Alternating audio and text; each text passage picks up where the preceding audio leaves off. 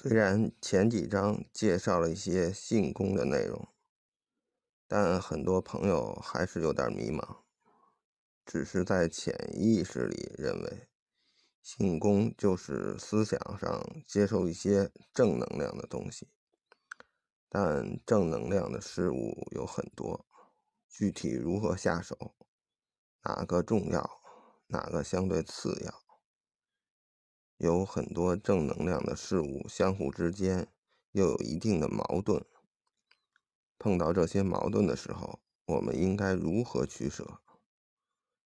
真是一大堆问题，全部都来了。碰到疑惑的问题，我们一般有两种方法：其一，自己在实践中尝试解决。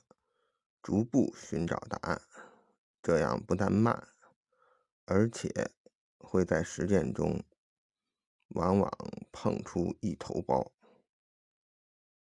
其二，利用前人的智慧，站在巨人的肩膀上，很多问题自然也就迎刃而解。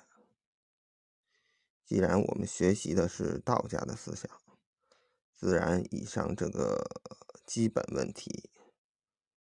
道祖老子早有答案，《道德经》第三十八章，也就是《德经》第一章是这样说的：“上德不德，是以有德；下德不失德，是以无德。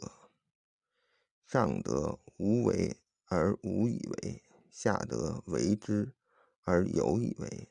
上人为之而无以为。”上义为之而有以为，上礼为之而莫之应，则攘臂而仍之。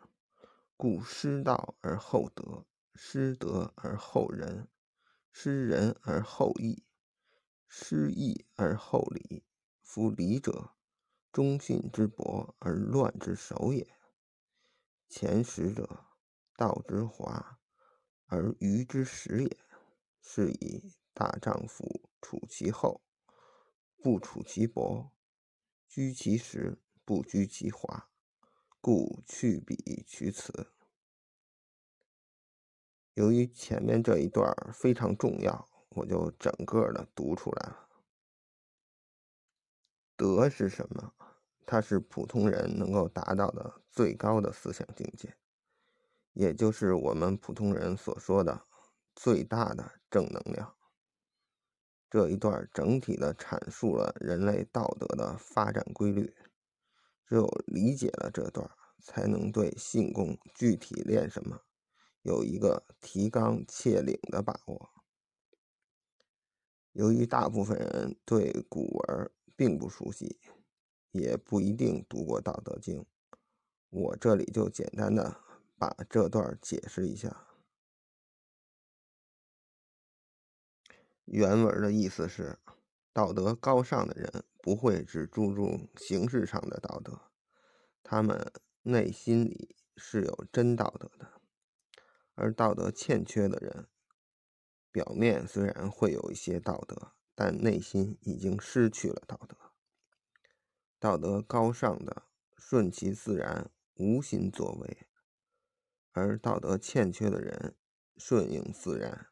而有心作为，上人的人有所作为，却出于无意；上义的人有所作为，却出于有意；上礼的人有所施为，而得不到回应，于是扬着胳膊，强迫别人，别人跟随他去行动。所以，我们从这个道理可以知道。失去了道之后，才有德；失去了德之后，才有仁；失去了仁之后，才有义；失去了义之后，才有礼。礼这个东西，是忠心不足的产物，是道、德、仁、义变得浅薄之后才出现的。当然，就是社会动乱的祸首。所谓先知，不过是道的虚化表象，是愚昧的开始。因此，忠信守道的人立誓，为人当淳厚而不轻薄，实而实在而不虚化，所以应当舍弃轻薄虚化，而采取朴实敦厚。这一段我们今天只分析中间这部分。